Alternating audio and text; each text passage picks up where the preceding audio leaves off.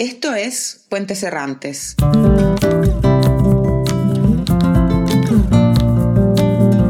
Un podcast que relata fragmentos de Latinoamérica a través del prisma de mujeres latinoamericanas que viven en Europa. Estás escuchando la serie Feminismo en la música latinoamericana.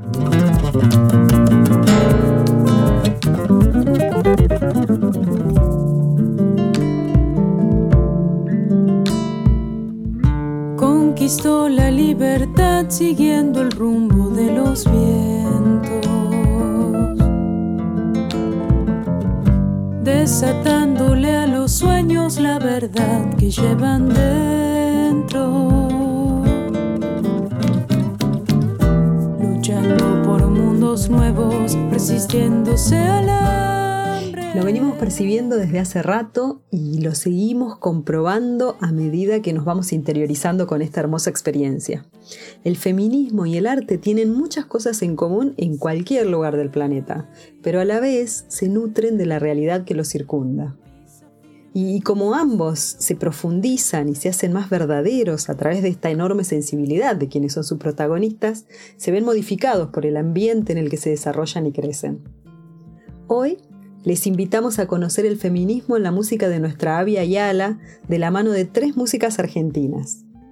Cada una de ellas, con su estilo y con su impronta, nos van a contar qué las impulsa a expresarse a través de la música y cómo el territorio se va metiendo en la piel de quienes le habitan. Cuando ideamos este episodio, elegimos que sean varias músicas las que nos acompañan, porque nos encanta este nuevo movimiento que toma cada vez más fuerza desde la sororidad, donde se sabe que el logro de UNE es el logro de todos. Les invitamos entonces a conocer a estas mujeres imprescindibles que saben luchar y plantar bandera cotidianamente, que le ponen el cuerpo desde el amor, desde la pasión y el arte, que con cada gesto hacen de la tierra en donde habitan un lugar más justo y un territorio más fértil.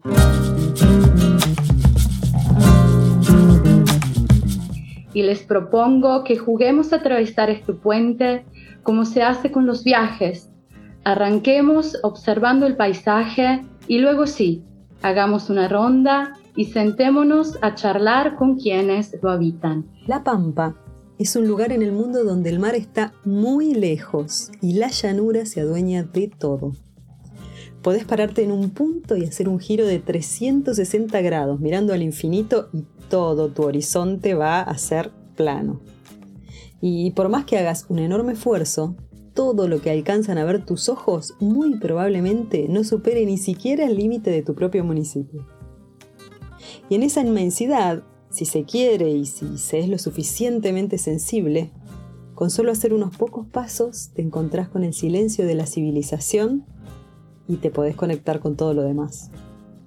De ahí viene Sol Donati y definitivamente tiene una enorme sensibilidad y percepción de lo que la rodea. Así que bienvenida Sol la ronda y aquí estamos para que nos cuentes con tus palabras todo lo que te inspira vivir en este territorio. Saber por dentro. Bueno, muchísimas gracias antes que nada por, la invitación. Es un placer formar parte de, esta ronda, de esta tertulia. Eh, la Pampa para mí lo, es todo, ¿no? No solo desde lo artístico, sino también lo emocional, lo personal.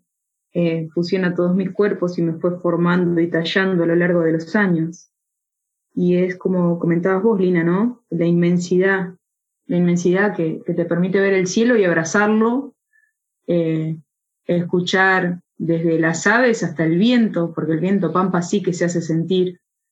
Así que nada, siempre tratando de estar atenta y despierta a lo que me rodea y de reflejar eh, el paisaje de, mi tierra en lo que hago.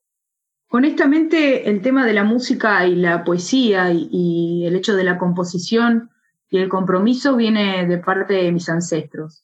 Eh, todo comenzó con mi tío abuelo, eh, por parte de mi padre, los Donati, eh, que él tocaba el acordeón, y yo tengo la, memoria de un domingo en familia en la localidad de Luigi, ahí cerca de, mi pueblo natal de Calufú, estar toda la familia reunida, yo jugando con mis primas y de golpe ver que mi tío abuelo se sienta con un acordeón en medio del salón y comienza a tocar el vals desde el alma. Y yo recuerdo que me senté frente a él y mi madre, preocupada, porque era una niña muy inquieta, debo reconocerlo, eh, se acercó para preguntarme qué era lo que estaba pasando, que estaba sentada. Y le dije, yo mamá quiero ser eso. Y me dice, ¿qué cosa, Sol? Yo quiero ser música.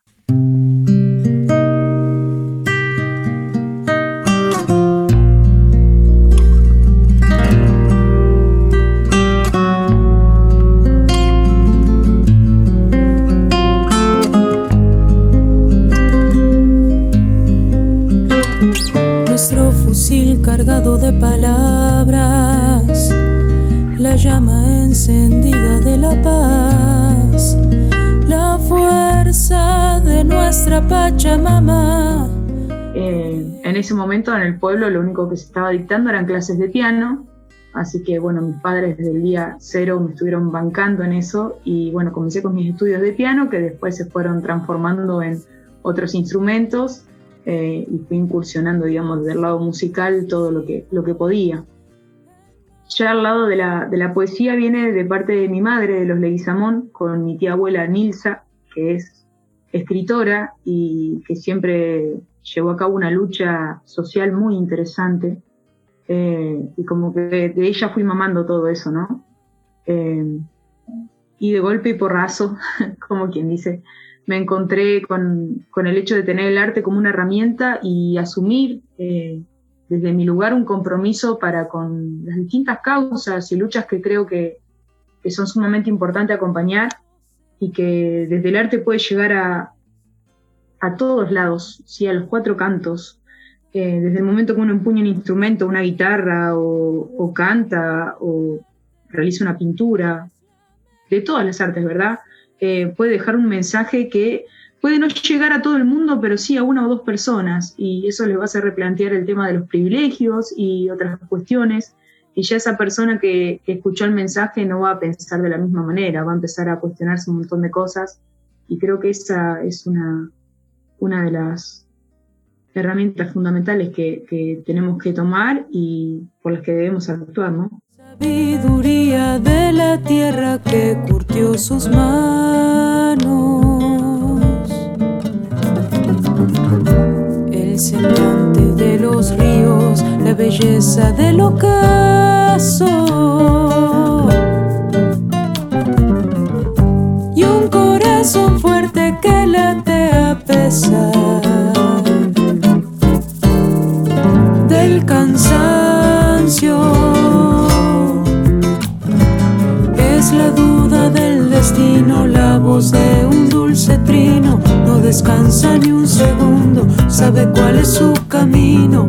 Eh, bueno, la historia de Latinoamérica Mujer también viene, se remonta de, muy chica, de ir a la escuela primaria ahí de mi pueblo y escuchar que hablaban de América Latina. Y uno cuando es niña imagina, tiene una imaginación y un don de explorar muy grande. Y siempre que me hablaban de América Latina yo le ponía un rostro de mujer y siempre le ponía una voz de mujer el continente hablaba y se veía a través de, mujeres.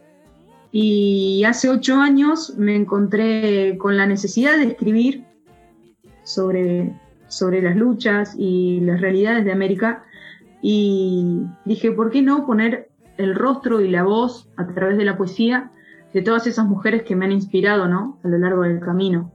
Y claro que tuve que partir de mi madre fortaleza, mi mamá, de, mi abuela, de mi sobrina Camila, es motivo de orgullo constante, eh, de las artistas que me han inspirado, ¿no? Violeta Parra, Chabuca Granda, Mercedes Sosa, Chabela Vargas, Elis Bellina, eh, de las poetas como Olga Orozco. Y busqué que en cada, en cada fragmento de, de la poesía de Latinoamérica Mujer estuvieran reflejadas esas voces y a la vez lo que yo percibía de ellas.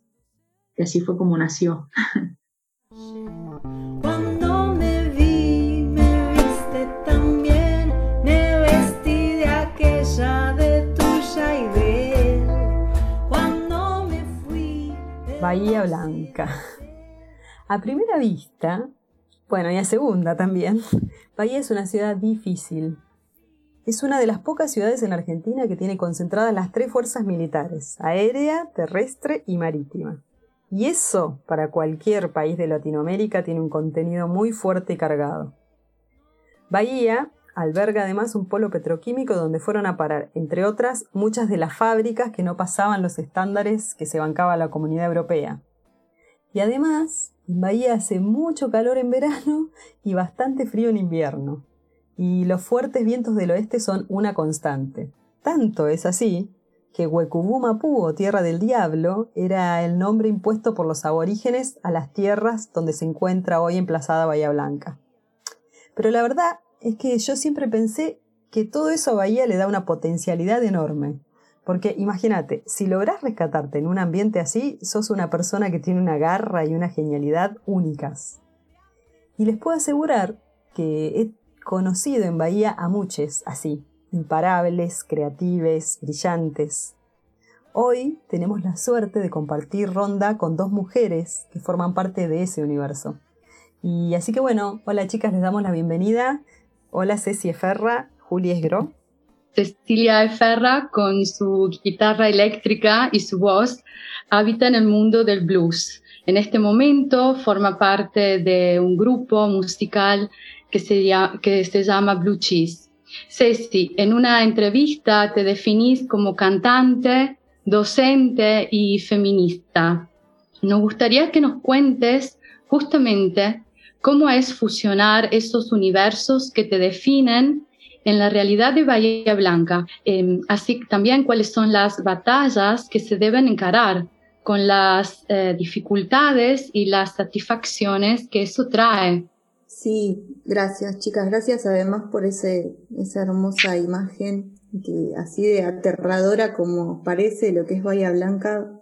Bueno, es efectivamente así, el contexto es ese, además de del paisaje que, acaba de contar Lina, también está La Nueva Provincia, que es un diario que acá en Bahía Blanca también se encargó de, perpetuar la, ideología que estaba muy profundamente arraigada durante la dictadura militar en Bahía Blanca y rodeada, como decía recién, por el ejército y por las Fuerzas Armadas.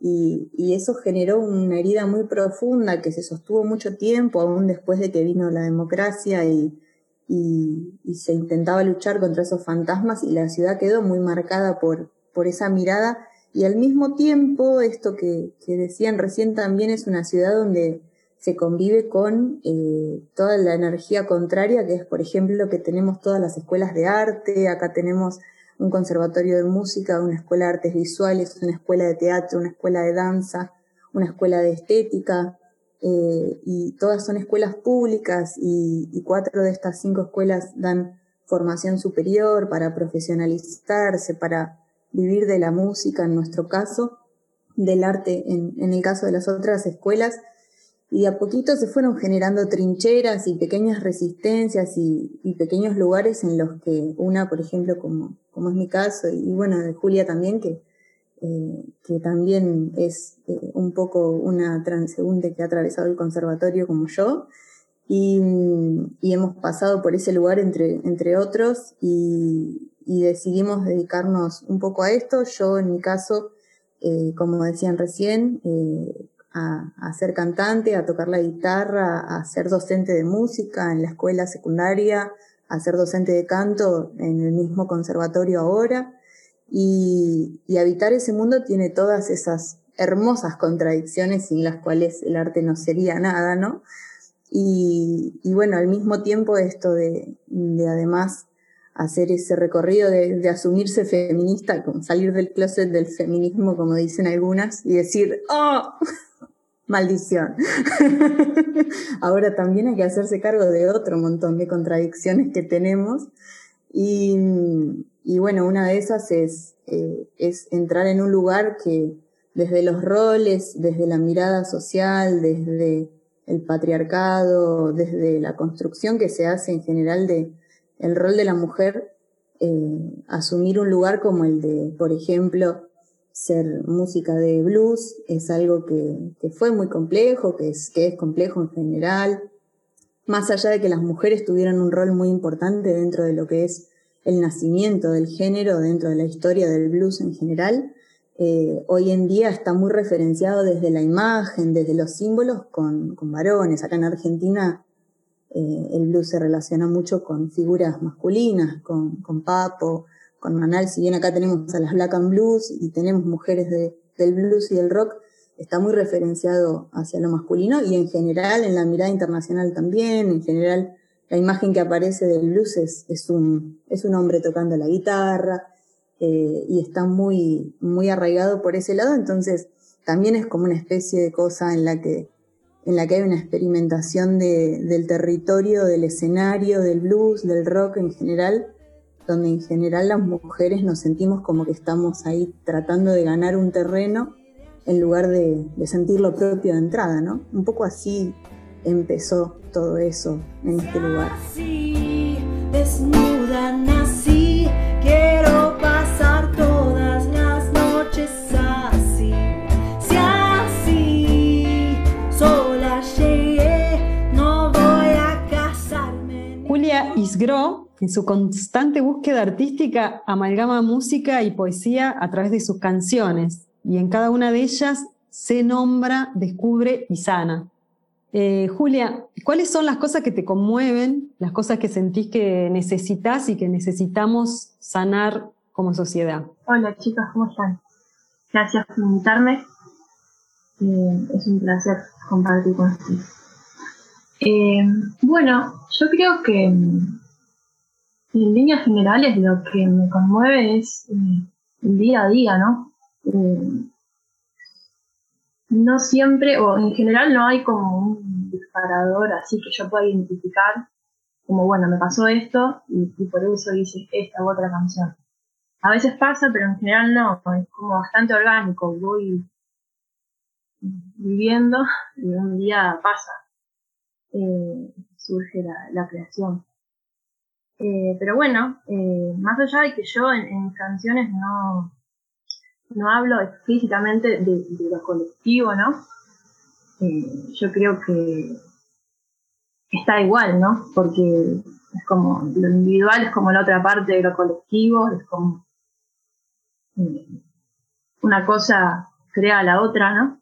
Y yo soy feminista, soy latinoamericana y soy mujer y aunque no hable eso, está igual, ¿no? Eh, quizás no explícitamente.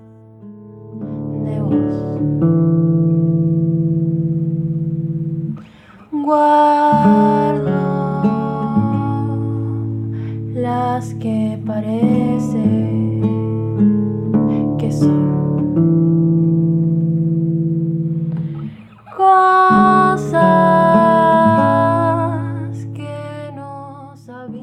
Julia, te queríamos hacer esta pregunta.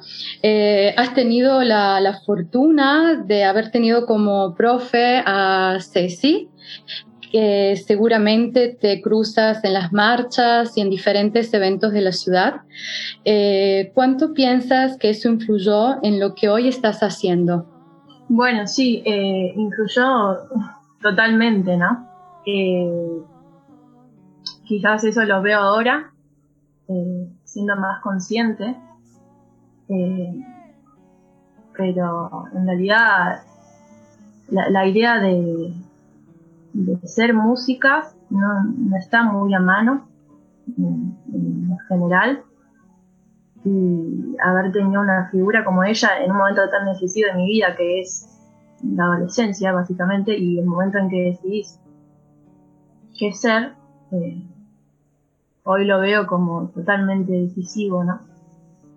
Eh, y bueno, o sea, lo importante, ¿no? En estas cosas, cuando pensamos estas cosas, diferenciar la, historia particular de una con de lo colectivo, de los mensajes que en realidad circulan en general. O sea,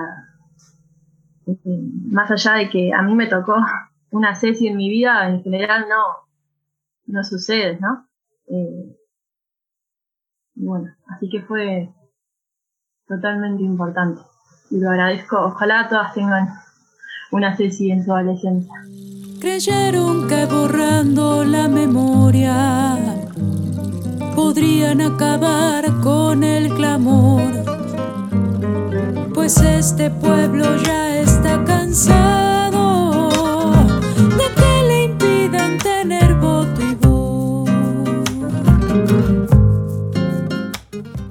Bueno, mi relación con los pueblos originarios viene de muy niña.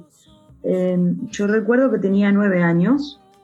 Mi madre compraba la revista Villiquen, que llegaba al pueblo, y en la última parte había dos páginas que se dedicaban a hablar sobre los pueblos originarios de Argentina.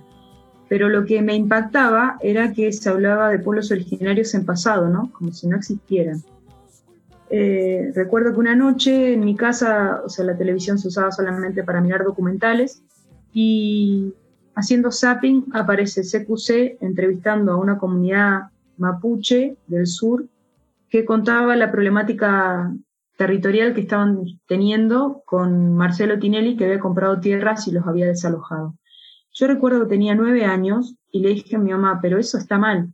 Imagínense en la cabeza de una niña, ¿no? Eh, no se podía dimensionar eso de que cualquiera viniera y te despojara de todo.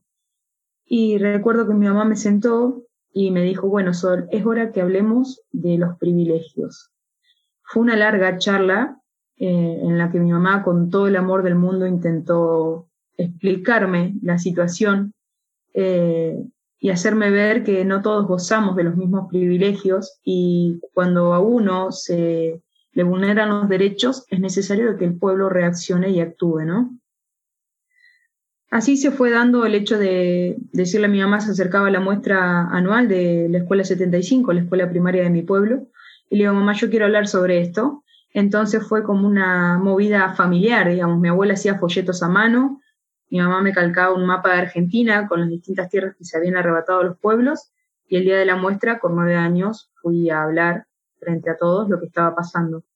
Y lo que sucedió fue algo que me dejó sin palabras, porque tuve desde la negativa de las personas que estaban ahí en el público como esto no pasa acá, esto, ¿de dónde lo sacaste? O sea, esto vos chequeaste que sea real, hasta desde dirección que vengan y me digan, no, no puedes hablar de esto, ¿se entiende? Y mi abuela y mi madre acompañándome diciendo, sí, decí lo que vos sientas que tenés que decir. A ella supe que eh, hablar de pueblos originarios y hablar de luchas eh, era algo que no estaba bien visto, menos en una localidad de 2.000 habitantes, ¿no? Ya de entrada, sol, música, niña, o sea, ya iba como contra la marea, ¿se entiende? Eh, con los años, a los 18 años, me vine a vivir a Santa Rosa y ahí comencé a interactuar con el pueblo Ranquel y también tuve encuentros con personas pertenecientes a comunidades mapuche.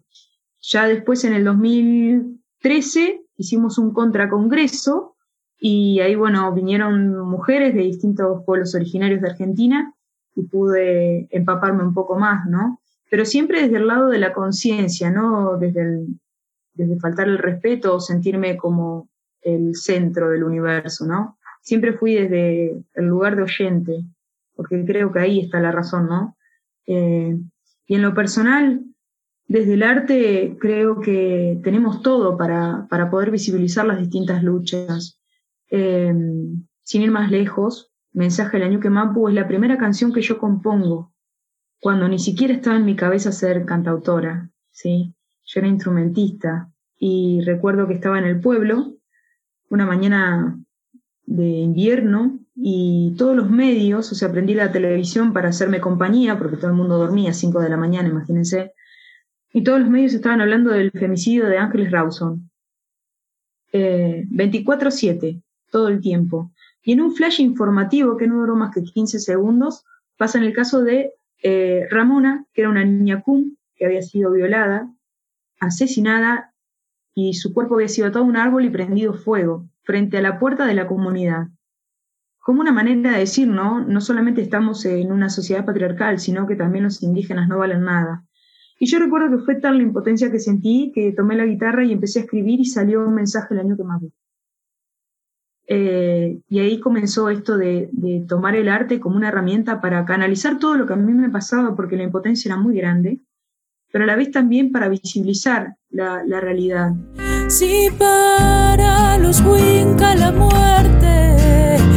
la mejor medicina social, aquí me tienen respirando fuerte y hondo porque a nosotros nunca nos podrán parar. Eh, venimos con una historia oficial que nos enseñan en la escuela, donde no le escriben quienes la pasaron. Eh, por ejemplo, mi polo Calufú, de niña me enseñaron que Calufú era otro río, significaba otra corriente, y en mi territorio nunca pasó ni un río, ni, ni siquiera una fuente de agua minúscula. Con los años entendí que, y supe, que se llevó a cabo la mayor matanza ranquel en ese territorio. Y que cuando se llevaban al lonco de dicha comunidad como prisionero, él dijo Kaleubu, que significa otro río de sangre.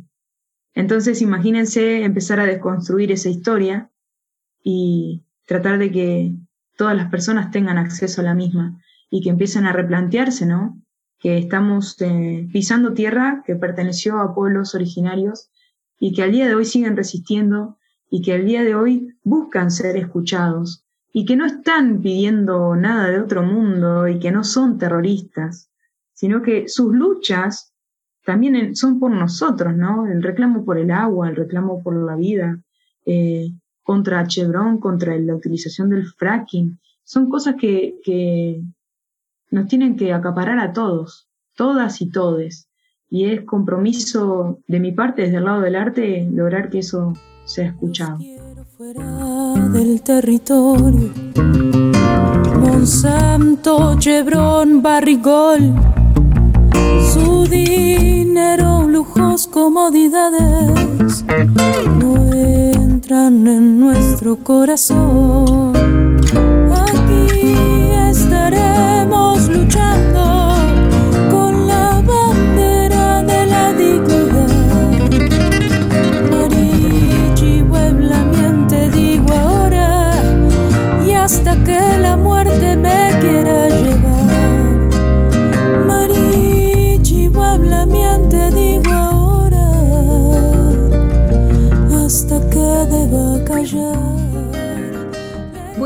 y este recorrido por los orígenes, el territorio, la inspiración inicial son solo las primeras pinceladas que nos van develando quienes nos están acompañando en este hermoso viaje. Eh, en el próximo episodio vamos a hablar con ellas, entre otras cosas, del colectivo Ni Una Menos, el derecho a decidir y acceder a la interrupción voluntaria del embarazo, eh, la ley de cupo en los recitales, la cultura en épocas de pandemia y, bueno, todas estas batallas pasadas y por venir en las que sin duda estas mujeres imprescindibles ponen el cuerpo y el arte cotidiana e incansablemente. Así que les agradecemos a ustedes por habernos acompañado en este episodio, en este viaje y los esperamos en el próximo.